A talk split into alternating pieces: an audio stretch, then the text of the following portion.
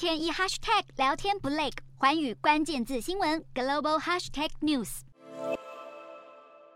日本首相岸田文雄和澳洲总理艾班尼斯二十二号在澳洲博斯进行会谈，双方会后签署新的日澳安全保障共同宣言，是两国继二零零七年以来睽违十五年再度签署有关安全保障的共同合作宣言。新宣言提到，为了实现自由开放的印太区域，两国将强化国防合作，遏止侵略并对抗经济施压，明显是针对中国的军事扩权。毕竟。从二零零七年以来，中国的国防预算已经成长超过四倍。二零零六年，日本航空自卫队在日本空域拦截的中国军机为二十二架，到了去年，这个数目却高达七百二十二架。岸田表示，在战略环境越来越艰难之下，双方将发展出作战、情报、资讯以及后勤支援方面的新合作架构。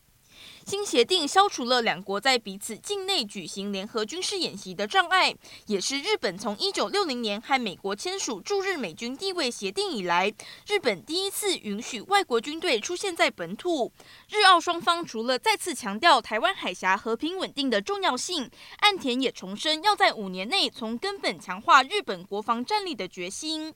日本防卫省二十一号表示，根据试算，日本用来拦截弹道飞弹的飞弹库存只达到必要数量的六成左右，一旦遭受攻击，有可能无法充分拦截，必须尽快改善。日媒分析，防卫省罕见的公布弹药数量占比，应该是意图对政府施压，以求增加国防预算。